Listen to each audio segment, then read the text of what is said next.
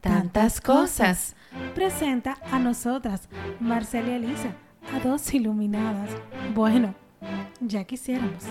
Y ahora en este podcast, además de abrir el espectro, decimos sí cuando queremos decir sí. Hola amigos, bienvenidos a un nuevo episodio de ¡Ay! Tantas cosas. Estamos muy agradecidas de que hoy nos estés escuchando y te regales este momentito para despejar. Si disfrutas lo que escuchas, nos ayudaría mucho si nos sigues y nos das 5 estrellas en la plataforma de audio preferida, como Apple, Spotify, Google Podcast, entre otras. Y si quieres comentar o escribirnos, síguenos en nuestras redes sociales. Hay tantas cosas, guion bajo podcast. En el episodio de hoy es muy especial y tenemos nuestra primera invitada. ¡Yay! Tenemos a alguien muy especial, especialmente para mí. Su nombre es Arlene Savaris, la autora del libro de Un amor del pasado, el que estuvimos comentando la semana pasada. Vamos a hablar un poco de quién es Arlene. Arlene es una financiera por academia y escritora por definición. ¿Qué definición, Arlene, la tuya? Hola chicas, Hola. gracias por invitarme. Gracias a ti por venir. Un placer. Cuéntanos, Arlene. Yo feliz, encantada de que estuvieran comentando mi, mi novela. Nos encanta, de verdad. Es como bueno. la, es como mi tercera vez Qué leyéndola. chévere. Sí, yo también. Yo la he leído tres veces. Pero yo tengo las versiones antiguas, Sí. que se dividen en dos libros. Chulísimo. Arlene, yo amé tu biografía. ¿De verdad? Sí, porque dice que tú empezaste a hablar. O sea, antes, empezaste a hablar antes de caminar o algo así. y que tú disfrutabas del... Yo a mí me gustaba leer, pero tú me ganaste porque tú leías hasta los compendios cuando se te acababan los libros. Sí, sí. Yo de verdad que al criarme, mami es médico. Entonces en mi casa, si habían libros, eran mucho de medicina. Y si eso era lo que yo había, pues eso yo leía. Pero entonces tú debes saber un poquito de medicina. Muchísimo. Más de lo que debiera. Pues entonces Arlene sabe recetar y toda la cosa, como las madres. No, no, pero siempre acuda a su médico de No, preferencia. claro, claro. Pero también me parece muy interesante que dice, o sea, esta biografía tuya que dice que tú empezaste a escribir poe- poemas. Sí, yo comencé escribiendo poesía. Pese a que yo eh, escribía más que nada eh, poesía, pero yo leía sobre todo narrativa. Pero la- los poemas se me daban muy naturalmente y los comencé a escribir. Comencé escribiendo eso. Que tú, hasta, o sea, además de poemas, también escribías canciones. O sea, Sí. compositora y todo. Yo pasé a, a escribir canciones ya en bachillerato, porque yo estaba en un coro y entonces... Cantante también. Sí, bueno, no cantante así profesional, pero me gusta mucho cantar. Y entonces yo escribía canciones para los festivales del colegio y todavía salí del colegio estando en la universidad y seguía escribiendo eh, mientras el colegio estuvo abierto. Eh, escribía las canciones con las que participaba el colegio. Wow. Sí. Me hubiese gustado tenerte de compañera porque también leí por ahí que tú escribías novelas para tus compañeras. O sea, yo hubiese sido muy feliz. Bueno, en el colegio, Yo- eh, wow. todo el bachillerato, yo escribí por lo menos tres y mis compañeras eran que la leían. Yo creo que eso era, me daba como mucha disciplina porque yo tenía que llevar capítulos nuevos cada día y entonces las chicas cuando se acababa el cuaderno, ellas mismas me compraban otro. Ay, qué linda tú escribías los cuadernos. Sí, en cuaderno, en cuaderno. O sea, entonces ellas se lo pasaban el y cuaderno. se lo pasaban y luego de que salía del curso se iba a los otros cursos. No, pero esa era la mejor car- carta rusa. sí. ¿Y qué fue lo que tú escribiste en La Voz del Silencio? Que la Ay. gente se asustó. Sí, yo lo que pasa es que yo mis primeras novelas escritas en el colegio, que eran Sueños de Juventud y Una aventura de verano, eran muy muy light, o sea, de niños, o sea, muchachos, muchachas de 14 años, 15 años que estaban en vacaciones de verano, compartiendo eh, en viajes y eso. Pero cuando yo escribí La Voz del Silencio, yo estaba en un colegio católico, solo de niñas, y esa novela se trataba de una psicóloga que tenía un trauma de su infancia porque escuchó a su mamá decir que por su nacimiento ella no pudo seguir actuando y ella eh, se quedó frustrada con eso y a sus pacientes que tenían instintos suicidas, ella los aconsejaba para eh, pasar a, a la próxima etapa del suicidio. Entonces imagínate tú con 14 años, 15 años, yo escribir algo así, hasta que la hermana la descubre, descubre el libro que ella estaba escribiendo y bueno, no tiene un final feliz. Entonces... Arlene, pero yo estoy sorprendida de esa historia. Me parece fascinante realmente, pero ¿cómo una niña de 14 años da con esa historia? Yo quiero eso, yo quiero esa historia, por favor. Queremos leer esa historia también. Por favor. Hay, hay que ver si un día se recupera, porque sobre todo ahora que son temas, los temas de las enfermedades mentales y del mismo aborto per se, son temas que en ese momento no eran de conversación. Así que yo ahora mismo no entiendo de dónde me salió. Exacto, eso era algo como que no se hablaba. Eso se está hablando más, un poquito más abiertamente ahora en este año. Así es. Últimamente como que le están dando renombre, o sea, le están poniendo nombre a las cosas que antes eran tabúes. Como mira cómo te mandó esa monja a que no hablaras de eso. Sí, realmente fue la última que escribí durante el colegio.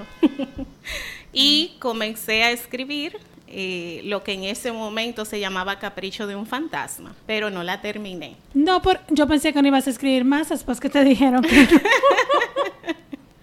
Arlene, entonces, ya volviendo otra vez a tu infancia, ¿tú recuerdas el primer libro que tú leíste? Bueno, de primero, primero, primero, posiblemente la Biblia, porque para mí la Biblia eh, tenía, eh, sobre todo en el Viejo Testamento, un sinnúmero de historias como que no se acababan nunca. Y en Reyes, en esos libros eh, del Viejo Testamento, ah, yo me pasaba muchísimo tiempo leyendo y como que cada historia en un solo libro había muchísimas historias distintas. Yo no lo veía quizá como algo religioso, sino como las historias que habían encerradas ahí. Sí, realmente la Biblia son muchas historias porque según lo que cuentan son gente, o sea, de personas reales. Sí. Y como un cuento. Así es. No, y que todo depende del cristal con que lo mires, porque era una niña leyéndolo sin ningún tipo de narrativa detrás. Ella simple, para ella simplemente era una historia. Historias, así Ay, porque yo no lo leí así. bueno, y sorprendente que Arlene lo haya leído así, veniendo de una escuela eh, católica. Pero fue su primer libro. Eso fue su primer libro. O por lo menos la primera así como experiencia lectora de tú poderte como enganchar. Porque ya así luego con un poquito más de conciencia, eh, te podría decir que a nivel literario ya, con 12 cuentos peregrinos, fue como que yo me enamoré de, de la lectura. Se podría decir que ese fue como el primer libro que te impactó, que te enamoró. Es la primera vez que me pasó por la cabeza que un día yo quisiera escribir un libro como este. Mm, ese no lo conozco. ¿Tú lo conoces? 12 cuentos peregrinos, un libro de, Gabriel García Márquez que oh. contiene 12 cuentos eh, cortos que cada uno tiene eh, un mensaje impactante. Mi favorito de todos es eh, Solo vine a llamar por teléfono. no les voy a contar, pero les invito a que lo lean. Son historias cortas, cuentos cortos, pero a mí yo lo leí y lo releía y lo releía y volvía y lo leía. Bueno, pues tengo un nuevo libro que leer. Tenemos, un nuevo libro. Entonces, Arlene, ese libro así de 12... 12 cuentos 12 peregrinos. cuentos peregrinos de Gabriel García Márquez. Tú dices que tiene, son cortos, cuentos cortitos y que de ahí vino tu inspiración. Bueno, quizá... Como que de ahí vino como que la, la, la, la chispita de que, ay, yo puedo escribir un día puedo escribir un libro y si lo escribo quiero que sea algo así, como esto. Mm. Eso era como mi pensamiento. ¿Y eran novelitas? Sí, leía novelitas. O sea, no, en los cuentos, como No, no, son cuentos cortos, están todos contenidos en el mismo libro. Ah, pues se parece un poco al, a lo que tú escribiste, lo de la zona ah, colonial. Sí, exactamente. Hablamos de esos libros ahora. ¿Y tu escritor favorito o tus escritores favoritos así? Tengo muchos. Creo que por un lado me gusta mucho Jane Austen, me encanta. A mí también. me gusta mucho eh, su, su literatura. Yo normalmente cuando ya aprendí a hablar inglés leía los libros en inglés para verlos en el idioma original y ese libro es pesado en inglés. Es pesadito, original, ¿sí? es pesado, pero eh, me encanta. Pero hablamos de Orgullo y Prejuicio, ¿verdad? De Orgullo y Prejuicio. sí. Ese es eh, mi favorito de todos. Yo solamente vi la película y como que... Ay, a mí me encantó el libro, la película, todo. Yo también lo he leído varias. Y bueno, Wilkie Collins tiene una novela que se llama La Dama de Blanco. Ese yo lo leí teniendo como 12 o 13 años y es una historia que de verdad me impactó y me encanta. Si la pueden leer también. Pero ya yo te iba a preguntar de qué se trata, porque si te impactó y tu cara. Bueno, La Dama de Blanco eh, es una historia acerca de una mujer que de momento, o sea, ella tiene una posición, eh, pero de momento ya no, no la reconocen como tal por una serie de situaciones que se dan y que ella y se deteriora físicamente y entonces ya pasa como de ser quien es a alguien que no es, como si fuera un fantasma. Entonces, eh, la novela es interesantísima porque es una novela coral. Eso significa que está contada por distintos testigos de lo que pasó. Entonces tú comienzas escuchando la historia de uno de los personajes, luego te cuenta la historia otro personaje y así sucesivamente hasta tú saber el desenlace. Entonces es interesantísimo. Súper interesante porque eso te da como la mirada de cada uno de ellos. Sí. O sea, como que esto, esta historia se ve así de, este, de, este, de esta, esta persona y tú te quedas como que... Y es difícil eso de lograr. Es como una investigación. Sí. Básicamente como un juego de club. Yo vi esto, yo sentí esto. Y al final tú terminas enlazando tus piezas. Exacto. Qué chulo. Demasiado. ¿Y de ahí también sale el personaje favorito o tú tienes un personaje favorito de, de algún otro lado? Bueno, yo también soy fanática de Agatha Christie. Ah. Y entonces... Eh, el suspenso. Sí, eh, fanática, fanática de que creo que de la persona que más libros he leído es de ella y tanto con bueno con Poirot como con Miss Marple. Eh, ambos personajes para mí son son maravillosos y creo que la trascendencia de tú crear un personaje que se comporta y que, que, lo creas tan vivo que, que, puede y se mantiene estable durante todas las novelas que tú escribes es realmente admirable. Buenísimo. Eso como Dan Brown con Robert Landon que lo mantiene vivo durante cada uno. Como Harry Potter. Sí, pero Harry Potter es una saga. Te va cambiando, pero este profesor está vivo en cada misterio. Sí. en el Código Da Vinci, en Ángeles y Demonios. La última que leí fue Inferno, Infierno. Y también estaba vivo. sí, sí. Es un personaje también muy bien construido. Robert Langdon. Entonces, dime alguna manía que tú tengas a la hora de escribir, que tú dices, necesito hacer tal cosa. Bueno, por lo general yo siempre tengo incienso encendido. Y yo tengo un citrino, un cuarzo de citrino, que yo lo tengo que tener cerca también. Háblanos de ese cuarzo de citrino. Toda mística, Arlene. Yo tengo una confianza plena en que todo es energía.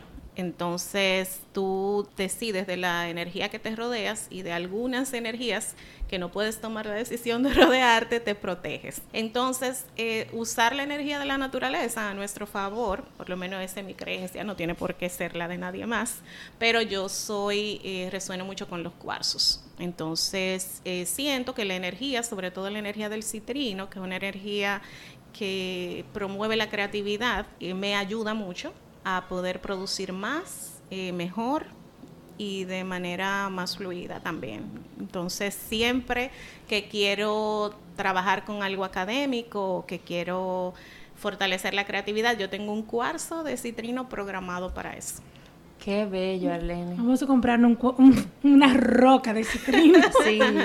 Yo voy a pasar por el baúl porque el último cuarzo que yo compré fue el, el de cristal. Quedé enamorada, me encanta.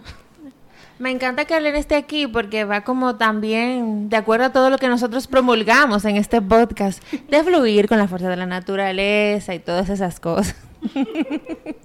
Y además, o sea, como del cuarzo y esas cosas, tienes, o sea, donde tú escribes, tú tienes tu espacio, un escritorio.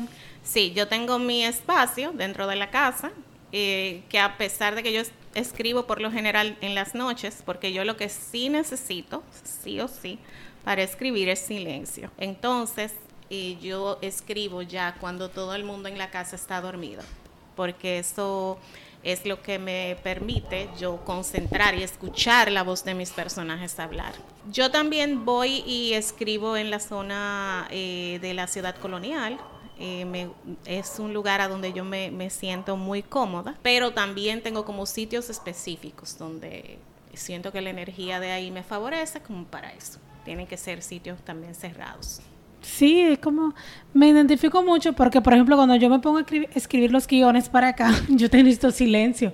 Yo soy muy mañanera, pero la mañana, por ejemplo, donde quiera que yo estoy, es ruidoso. Y a veces de noche que me agarre y me llega la inspiración, le mando yo a Marcel, Marcel, vamos a hablar de esto, mira. y Marcel por lo general está durmiendo. Yo soy al revés, yo funciono mejor en la madrugada. Entonces, viendo esta conversación, me puedo, podríamos decir que el género favorito tuyo sería como suspenso novelístico o qué? Creo que sí, pese a que yo he escrito cinco novelas románticas, pero por ejemplo en Un Amor del Pasado hay mucho suspenso. Muchísimo. Hay muchos elementos de suspenso. Eh, pero yo me identifico mucho con el suspenso, misterio. Creo que es lo que más he leído también. Entonces, ¿qué, ¿qué, tú estás leyendo ahora? Bueno, ahora le estoy leyendo de Chari La Pena, estoy leyendo un invitado inesperado. Es suspenso, precisamente. No, pero Arlene nos ha dejado aquí. Yo, yo me siento tan ignorante. Nada de lo que ella ha mencionado yo he leído. Es una actriz, es una actriz, oye. ya le di una carrera a la escritora. Es una escritora eh, contemporánea. Ella es eh, reciente. Pero así de novela, la única contemporánea que yo creo que yo he leído de ti ha sido tú.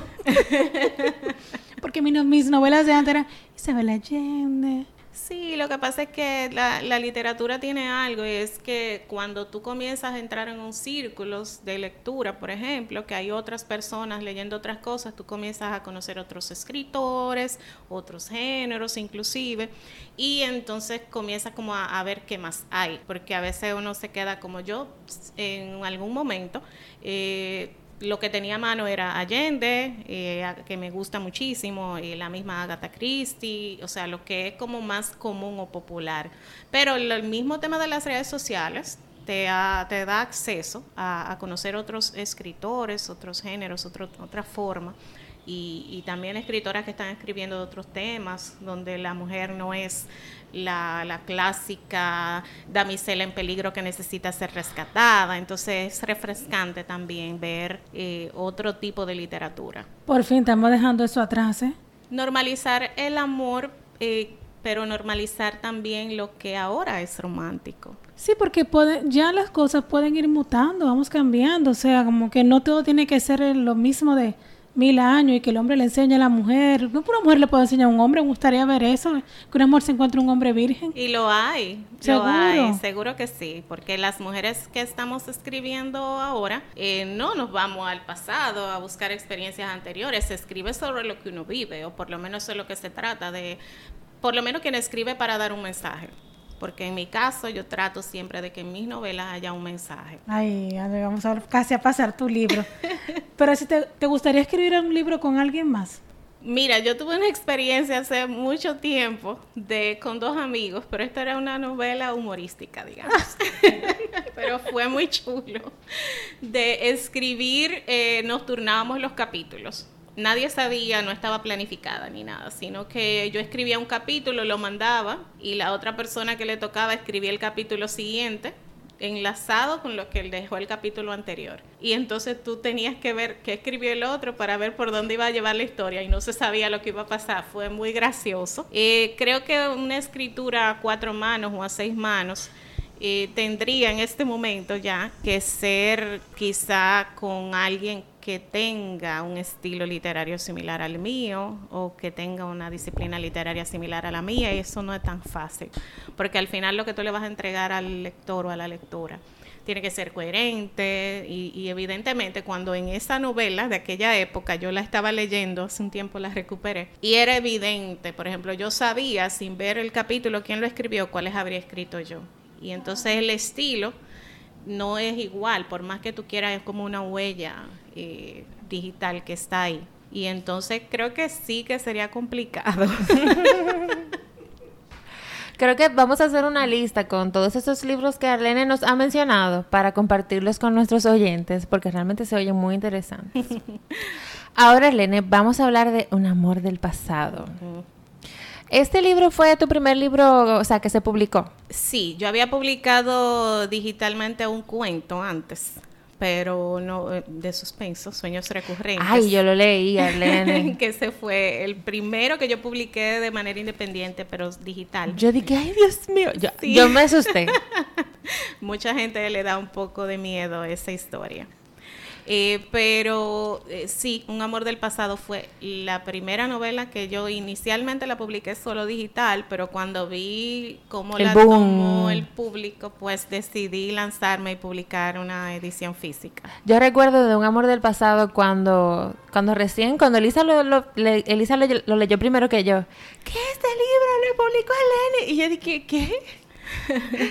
Ella me lo prestó, yo lo leí, lo leí como en un día, Arlene. En un día entero yo me pasé leyendo el libro porque de verdad que no se puede dejar de leer. Y después lo compré. sí. Buenísimo. Entonces, cuéntame, en esta fase tú comentaste anteriormente que lo empezaste a escribir súper joven. Sí, yo tenía como, o sea, en tu juventud. como 16 años. Y con ese libro pasó algo súper gracioso, que solamente las personas que me conocen de esa época lo, lo saben. Cuéntanos, para que todo el mundo pueda saber. en la novela era un...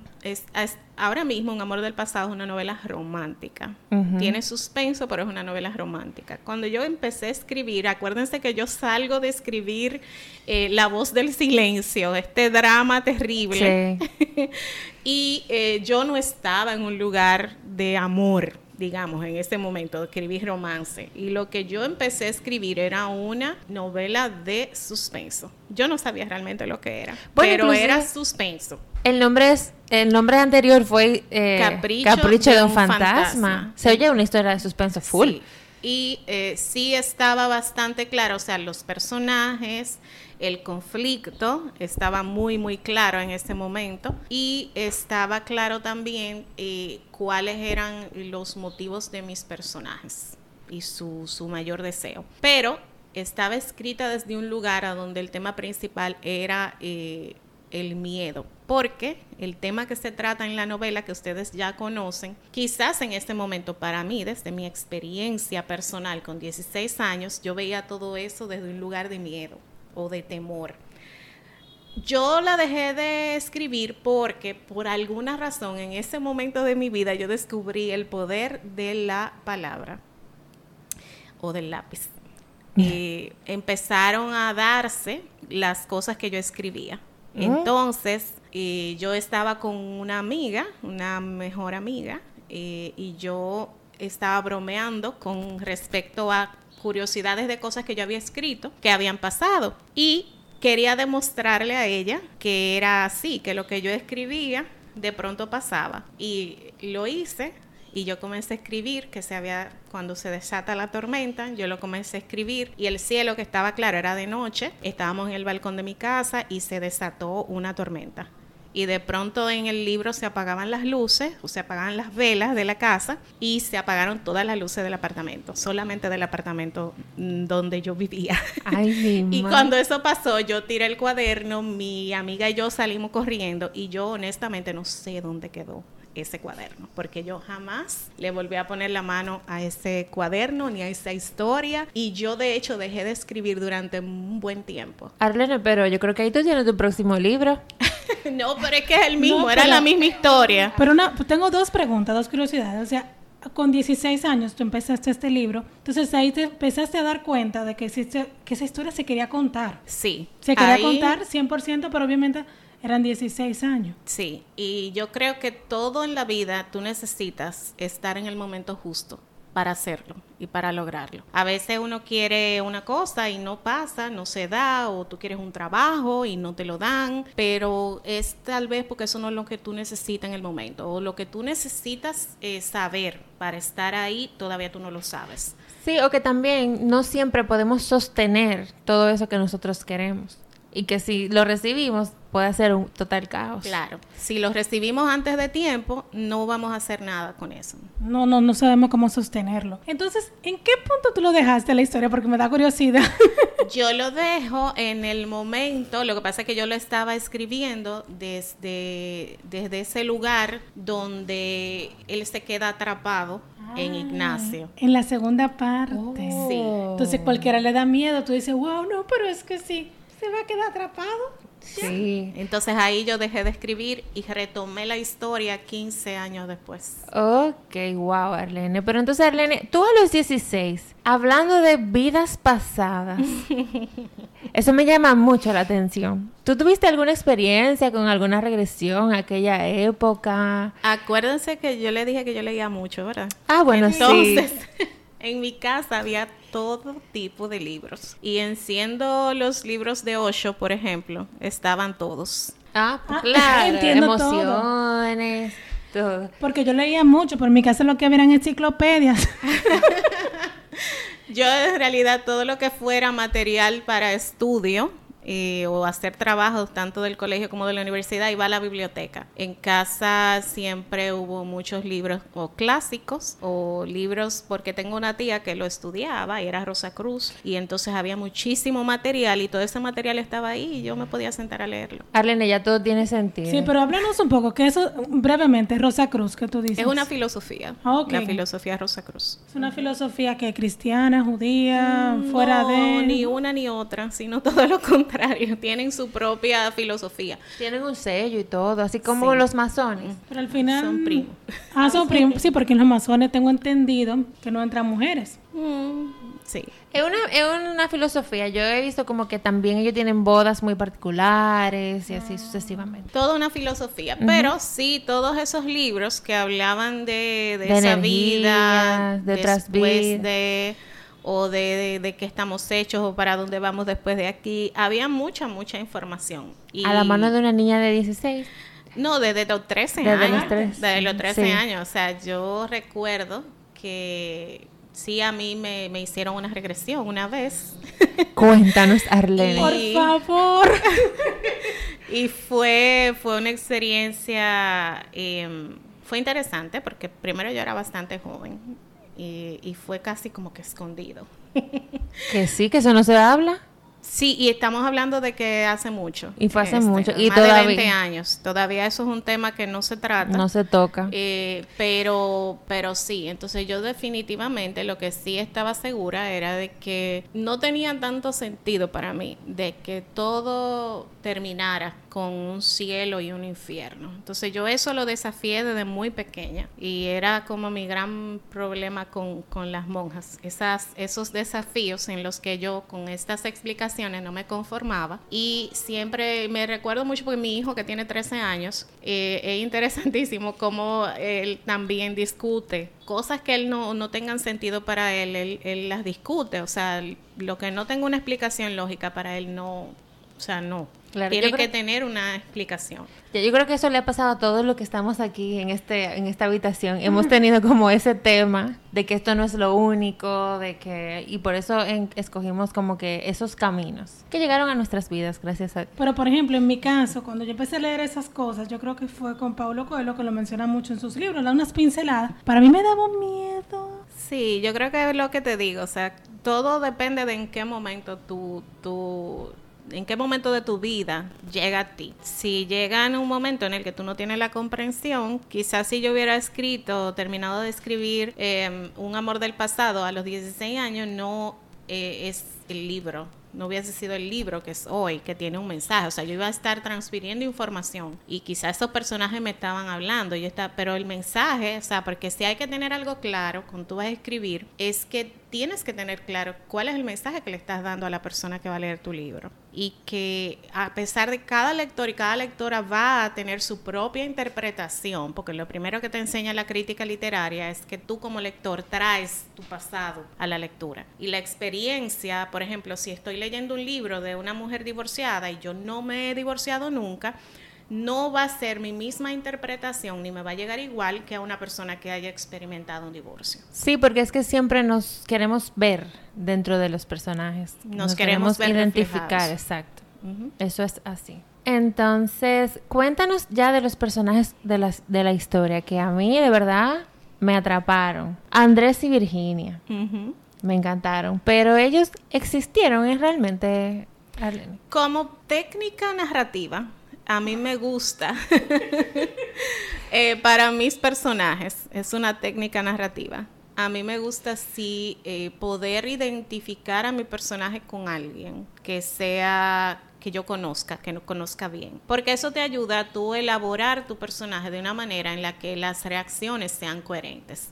Si yo digo, voy a hacer un personaje y va a hacer esto, ese va a ser su rol en la historia. Y quiero, para más o menos crearlo, va a ser alguien así como Marcel. Entonces, como ya yo conozco a Marcel, yo sé la, la ropa que Marcel se pondría y la que no. Cómo Marcel reaccionaría y cómo no reaccionaría. ¿A qué te ayuda eso? Cuando tú crees un personaje de cero, que lo puedes hacer, pero la construcción es mucho más compleja. Puede tan simple como un error de que hoy tenga los ojos verdes y en tres capítulos más para adelante le cambian azules a que una persona que tú estás presentando en la historia como tímida, de pronto en una conversación sale todo muy altivo. Entonces, si yo analizo mi personaje y lo tengo bien construido, eso no pasa. Porque el que es tímido es tímido. Y en una situación de, presión, el que es tímido no va a salir, no va a ser coherente que salga a, una discusión. Entonces, eso te ayuda como llegar a tierra. Wow, Arlene, tiene todo el sentido lo que dices ahora. Totalmente. Todo, Porque cuando yo he leído muchas porquerías también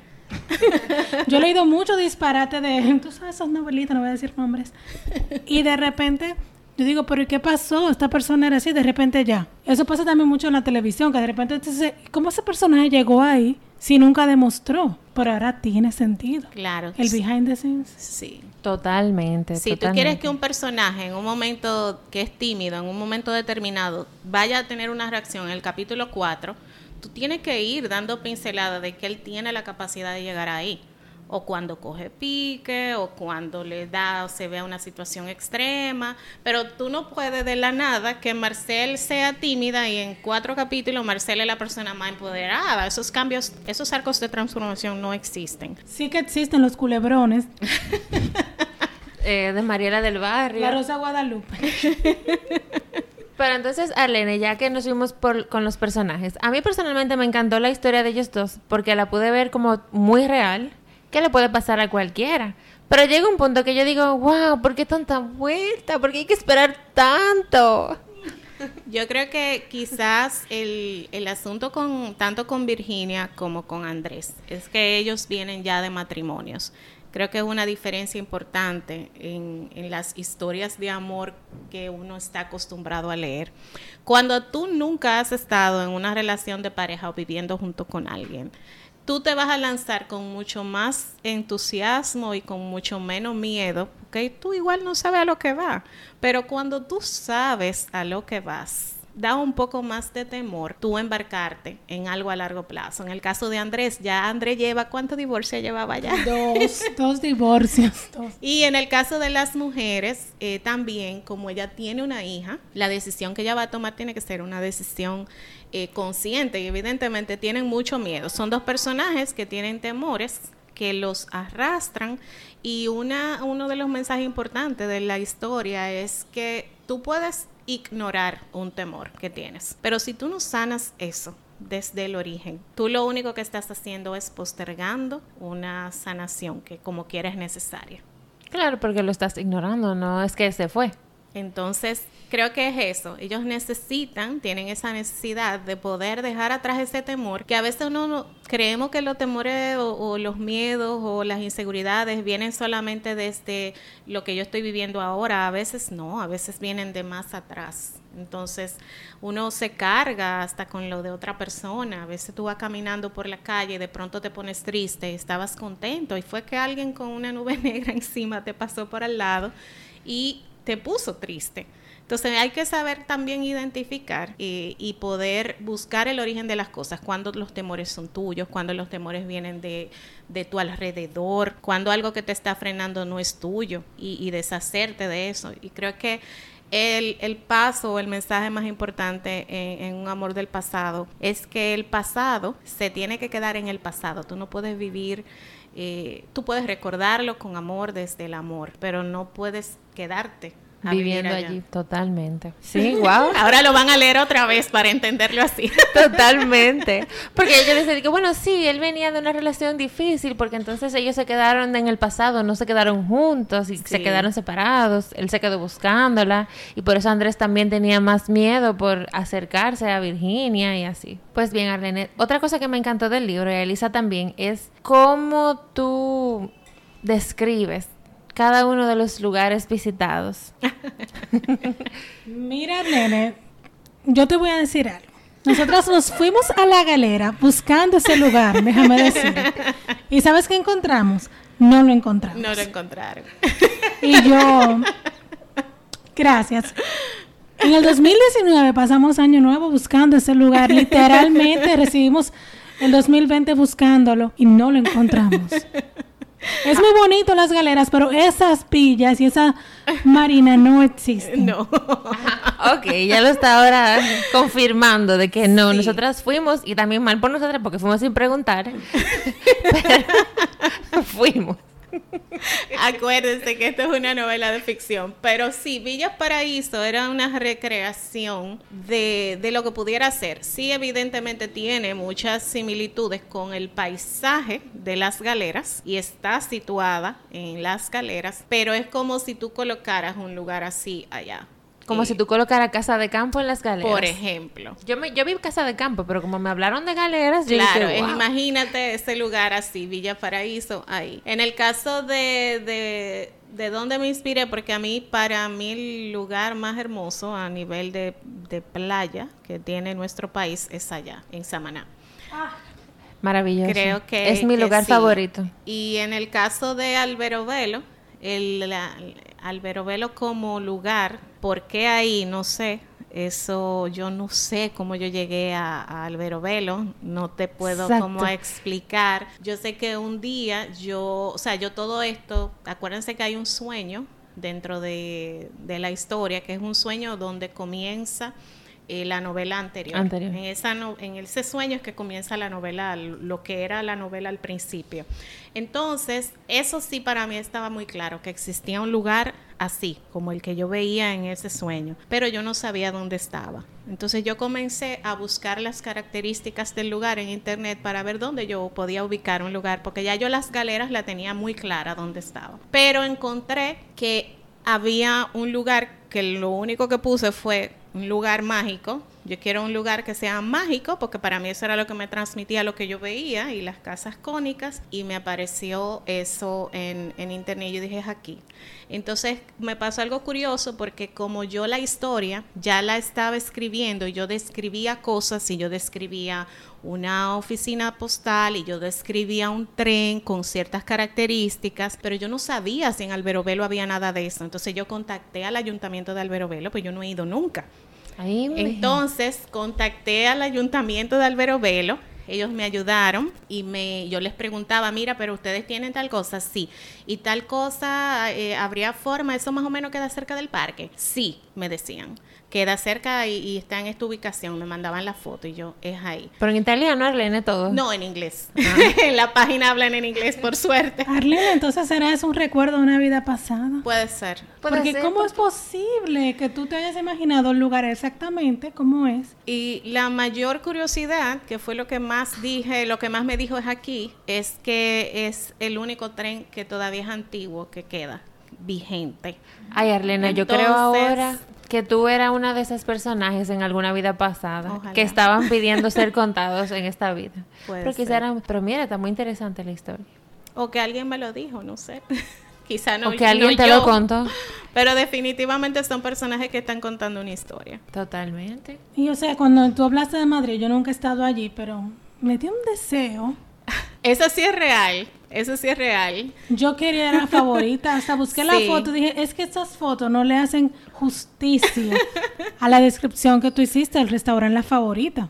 Sí. No le hace justicia. Sí, realmente es un lugar el que yo visité, es impresionante porque justo como yo lo... de- a mí me marcó mucho ese sitio y por eso lo describí. Yo de hecho le pedí permiso al restaurante para poder utilizar el nombre en la novela y ellos me lo dieron y, y tengo ese compromiso que se supone que tengo que cuando vuelva eh, llevarles eh, El libro. Sí. Ay, qué chulo. Arlene, oye, y como todos los, todos los detalles aquí del libro son tan místicos, incluyendo el vino, sí. háblanos de ese vino. Él habla del silencio. Mira, esto es una historia súper curiosa. En la novela no había marca de vino originalmente. Entonces, eh, yo le pedí, cuando yo hice la corrección de la novela, yo le contraté a una una candidata, una doctora en humanidades y literatura inglesa, que es española y vivía en España. Eh, y entonces ella fue la persona, es fue un equipo, ella con otra chica peruana que es también eh, del doctorado de humanidades. Y ellas dos en equipo corrigieron la novela. Cuando una de ellas, que se llama Maya, todavía estoy en contacto con ella, ella me escribe y me, cuando me está retroalimentando sobre la historia, me dice que, le encanta todo y que cuando ella pensó y leía las escenas con el vino, le llegó, porque la novela, la primera, se llama Cuando callan las almas y que a ella le llegó a la cabeza cuando leía la historia el vino que se llama Habla del Silencio. Y me preguntó si yo lo conocía. Yo no lo conocía, pero ustedes supieron que yo le escribí a la bodega Habla en España para igual, porque me encantó. Me encantó que, que si se fijan, en el segundo libro sale el otro, que, es habla. Entonces, eh, me encantó la, la correlación de, de, no decir las cosas y que cuando se llama habla del silencio y lo utilicé. Pedí permiso también a la bodega, me lo dieron. Ellos sí tienen el ejemplar del libro y tengo una invitación abierta a su viñedo. ¡Ay, qué chulo! Hasta yo me quiero pegar. Yo, mira, pero Tú dices que cuando no hablan, con palabras, ¿será que no hablan? Bueno, sí, con palabras. Ellos no se dicen muchas cosas. Ellos se entienden. Ellos se entienden, sí. Entonces, en este libro hay un tercero. No nada más están Andrés y Virginia. Hubo un tercero. Varios terceros. Varios terceros, sí. Pero el principal tercero que no, que tuvo un final un poco catastrófico. que todos creamos algo que no pasó. Pero mi pregunta era, o sea, yo estaba, juraba que ese muchacho se había suicidado por ella, pero realmente no fue así. Pero me dio como que la impresión de que eso fue así, aunque yo sabía que no. Que, que, en la vida real de los personajes pasó así. en la vida real de los personajes. Porque, o sea, leyéndolo fue como casi real, porque se sentía como que tanto dolor y como que tanta desesperación. Y también como que yo decía, es que él quiere hacer un drama, él quería hacer como un drama de que se iba a suicidar y le salió mal y se suicidó de verdad. Como Fernando era tan, tan dramático, dije, bueno, déjame, voy a hacer que me voy a matar para que ella crea y al final se murió, pero después, no sé, ¿qué? Hubo algo ahí. Yo creo que sí, Virginia quedó traumada con lo que pasó y no fue un suicidio. Imagínense si él se hubiera suicidado. Virginia no se recuperaba de No se hubiese recuperado. Entonces, eh, si bien era un camino muy... Em, Como que se iba a dañar la historia. Muy predestinado a que sí y muy donde todos los caminos conducen a. Em, la verdad que yo sentía que Fernando merecía un final un poco distinto. O sea, no de que él terminara él con su vida, sino de que su ciclo y a lo que él había llegado terminara, llegara a un fin por, porque ya su, su fin, o sea, lo que él había venido a hacer, que era entregarle el libro, eh, que ya... Oh. Sí. Totalmente diferente, lo veo ahora. Ella escribió una cosa y nosotros entendimos otra. Entonces, en la segunda parte del libro, entonces vemos más desarrollo y vemos más la, el desarrollo de la vida de Enrico, que para mí siempre fue un infeliz. Merecía algo diferente, quizás, no sé, porque yo entiendo que él se casó con una persona que no lo amaba, pero él se casó, él la amaba totalmente, pero esa persona con quien él se casó, que fue Fiorella, Virginia en esta vida, como que no lo amaba totalmente. Marcela era defensora de los, de los infelices como Enrico. Pero yo dije, bueno, pero él sabía que ella no estaba enamorada de él y igual insistió en que, porque él se tenía que conformar con alguien que no nada. Y ella también se conformó, pero bueno. Quizás con Enrico lo que sucedió es que es algo como cuando tú quieres algo desde siempre y que cuando lo tienes es como después de que ya yo tanto siempre como que he querido esto y ya lo tengo, yo voy de verdad a renunciar a eso. Creo que es un conflicto con el que muchas veces eh, también nos, nos, encontramos. Y como, sí, pero mira lo que pasa cuando tú, aun cuando tú quieres algo y eso no es lo que, lo que tú necesitas, lo que es bueno para ti, pero tú... Eh, te caprichaste con eso, fíjate cómo las cosas no terminan saliendo tan bien, o sea, cómo no te da eso la felicidad, cómo lo que tú piensas que es lo que te da la felicidad, no te da realmente eh, todo, y cómo tú tienes ser el que tome la decisión. O sea, la decisión él la tuvo en sus manos, de, de él eh, poder renunciar a eso porque no le iba a dar la felicidad o mantener el, el orgullo de, de, quedarse porque había conseguido lo que él entendía que era que le daba la felicidad. La felicidad te la va a dar el camino y la felicidad te la va a dar el tú poder reconocer cuando ya tienes que dejar algo ir. Por eso él fue un infeliz todo el libro. Pero ella, ella le hace un favor al final. Hay otra novela, si la quieres. Toda una novela sobre Toda una novela sobre Enrico. Si me, si me, si me quisiera, ¿verdad? Si me quisieras. Pero todavía él, con su, porque según yo, según mi, mi, mi, mi interpretación de, de, del libro, Enrico se convierte en el doctor Estacio cuando se encuentra con Virginia y todavía él sigue obsesionado. ¿Qué joder? O sea, no lo superó. Sí, termina quizás porque al final es como cuando tú te encaprichas con una cosa, o sea, y tú lo quieres, y ya tú lo tuviste, y tú viste que no, y como quiera tú dices, conchale, pero míralo ahí, puedo tenerlo. o sea, todo, a todo eso, Virginia se va a otro país, nace en otro país junto a su amado Andrés, o sea, ellos en, reencarnan en otro, ya en otro espacio. Y él sí, o sea, como que ya Enrico, adiós, quédate en tu Italia otra vez, repite la historia. Sí, pero encima quisieras, él tiene otra chica. Sí, ya en si me quisieras es como el momento en el que en esta vida le toca a él sanar. Gracias al Señor. Con alguien que sí lo quiere. Sí, Más o menos, no sé, esa relación. Yo la leí también, Yarlene. Sí, yo también. Tú sabes que yo lo traje para acá, ¿verdad? Los dos. Pero ya yo lo leí, porque yo fui una de las primeras que compran. Yo no he leído las últimas que tú has hecho, lo de los misterios. La trilogía eh, de romance en la colonia.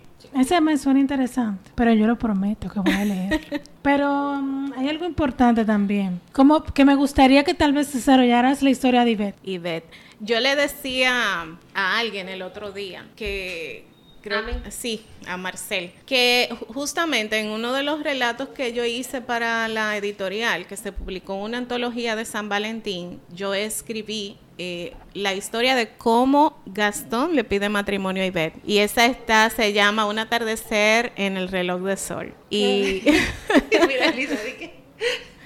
Pero sí, es eh, la verdad que la historia de Ivette, aunque tiene unas pinceladas y tiene sus propios mensajes dentro de, un amor del pasado, es una de esas subtramas que también hay personas que han leído la novela completita y con el con la historia que se han sentido identificadas es con la de Ivette. Ahora, esos amigos, o sea, a mí me encantó como que la relación que ella tenía como con todos sus amigos, porque cualquier amigo que ella se encontrara era un buen era un buen amigo también.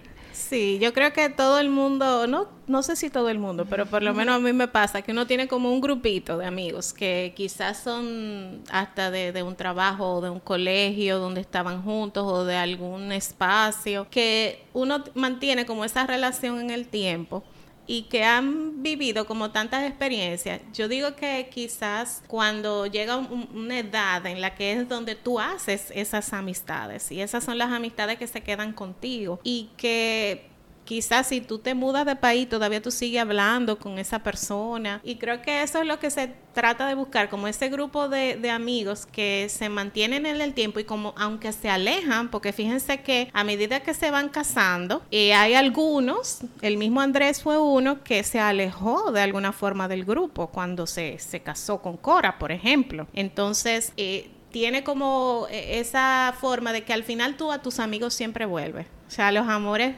pueden que pasen y, salen y entran y vuelven otros amores, pero los amigos eh, permanecen en el tiempo. Arlene, y antes de que terminemos, yo te quería hacer esta pregunta. Se me quedó ahorita. Dime. ¿De dónde, cómo te llegó, cómo construiste esta, la frase de que porque hay almas que se encuentran por solo un instante y eso basta para que se reconozcan la una y la otra, aunque encontrarse les tome toda la vida? O sea... Yo creo que hay personas, lo que dicen por ahí, la química. Yo creo no, pero es que soy alquimia ya. Yo creo que hay personas, no solamente en el amor, sino en, en todo hasta en los trabajos, hasta en el espacio familiar, porque tu familia naces con ella, pero eh, tu familia tú no la escoges. Sin embargo, hay personas que tú haces clic inmediatamente. Puede ser que la conozcas a los 30 años, pero con esa persona hiciste clic. Y es como esa persona que tú dices, ¿por qué yo no te conocí antes? Y si yo hubiera estado contigo en el colegio, o wow, contigo yo hubiera hecho todos los trabajos de la universidad y lo hubiera entregado a tiempo, no sé, como esa persona con la que tú haces clic, pero llega en un momento específico de tu vida. Y entonces tú piensas, wow, si yo hubiera conocido a esta persona antes. Yo creo que a eso es a lo que se refiere esa frase. Cómo hay almas que solamente llegan a ti cuando ya tú estás preparado para recibirla. Y tú puedes imaginarte lo que sea antes de, pero no era el momento. Tienes que esperar a que sea el momento del universo y respetarlo. ¿A ustedes no les ha pasado que, que van a conocer a alguien o les van a presentar a alguien y pasa de todo y ustedes no pueden llegar ese día? Sí. Y luego, de una manera completamente inesperada, encuentran a esa persona otro día, dos años, tres años y se enteran que a esa persona era que iban a conocer. Entonces, es, eso. O sea, cómo todo llega en el momento que tiene que llegar, aunque tú lo busques, aunque tú lo persigas, aunque tú eh, prendas siete velas. O sea, las almas que van a encontrarse con nosotros llegarán en el momento en el que está eh, destinado a encontrarse. Y cuando eso pase, va a ser tan irrelevante que no hubiera pasado antes, que ya no, no va a importar porque ya están ahí. Arlene siempre me deja sin palabra cada vez que ya termina. No, ya. Gracias, Arlene. Yo ya.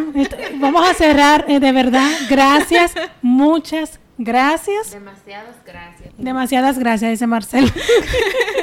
gracias de verdad a ustedes por invitarme, por leer mi historia, por compartirla. Y me alegro que siempre deje un mensaje distinto. No, yo, yo había escuchado partes de tu historia, pero así es, o sea, que las repitas para mí son nuevas, yo no sé. Pero siempre, por lo menos a mí me pasa eso, que a veces yo leo un libro y luego lo leo y lo leo con otros ojos, inclusive los libros que uno leyó hace 10 eh, años, tú lo lees ahora y tú lo lees de una, con otras experiencias y con otra carga espiritual y es distinta la... Claro, además que uno también encuentra como esos detallitos o que lo entendió de una forma diferente en aquel momento y ahora lo entiende otra pero yo lo voy a leer otra vez con, con una vista totalmente diferente. Pero Arlene, demasiadas gracias de verdad por estar, por haber compartido hoy con nosotros y permitirnos conocer tu historia. gracias, de verdad. Y a todos los oyentes que la conocieron también. sí, un placer, oyentes. Pues gracias. Eh, estuvieron con ustedes Marcel de León, Elisa Espinal y Arlene Savaris. Eh, gracias por escucharnos. Bye.